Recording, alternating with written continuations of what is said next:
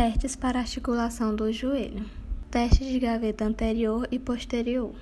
É utilizado para determinar o ligamento cruzado que foi rompido. Posição do paciente: decúbito dorsal com os joelhos flexionados a 90 graus. Descrição do teste: o terapeuta deverá sentar em cima do pé do paciente a fim de estabilizar a tíbia e abraçar com ambas as mãos a tíbia do paciente, colocando seus polegares na interlinha articular. Realizar uma tração anterior para testar o ligamento cruzado anterior e após realizar uma força antagônica para testar o ligamento cruzado posterior. Sinais e sintomas: o paciente, no momento do teste, não sentirá dor, apenas a sensação de deslocamento ficará nítida nos casos positivos.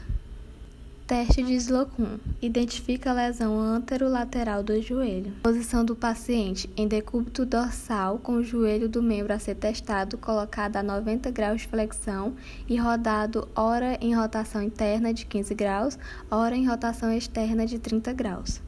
Descrição do teste: O terapeuta estabiliza com suas mãos a tíbia do paciente do mesmo jeito que se fez com o teste da gaveta anterior e posterior, ou seja, sentado em cima do pé do paciente, ele roda a tíbia internamente a 15 graus para avaliar a integridade do LCA e lesões periféricas que envolvem principalmente a cápsula anterolateral e o ligamento colateral lateral.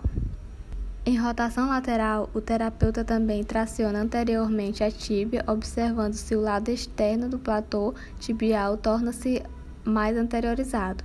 Isso significa lesão do LCA e lesão periférica associada, envolvendo principalmente a cápsula anteromedial. Sinais e sintomas. Igualmente no teste de gaveta anterior, no teste de Zocum, o paciente sentirá apenas leve desconforto e sensação de deslocamento.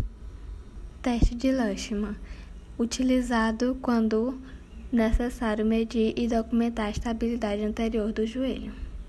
Posição do paciente: decúbito dorsal com o joelho a ser testado flexionado a 30 graus.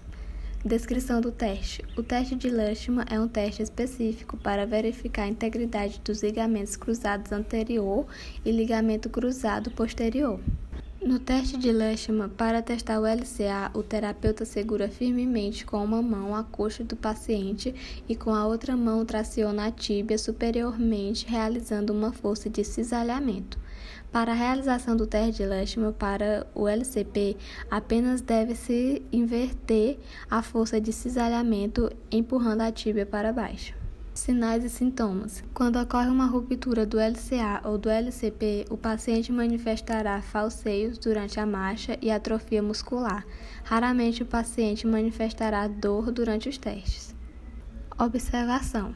Durante o teste de Lashman e nos testes de gaveta anterior e posterior, seria interessante o examinador colocar o polegar na interlinha articular para melhor precisar o deslocamento tibial e comparar com o membro oposto. Lembrar sempre que alguns pacientes poderão apresentar hiperlacidão ligamentar e o teste ser falso positivo. Verificar sempre a história da lesão e a realização de outros exames para confirmar o diagnóstico. Teste do pivô reverso ou teste de Jacob. Posição do paciente: decúbito dorsal com o joelho a ser testado flexionado a 80 graus e o pé apoiado na cintura do terapeuta e com a tíbia em rotação externa.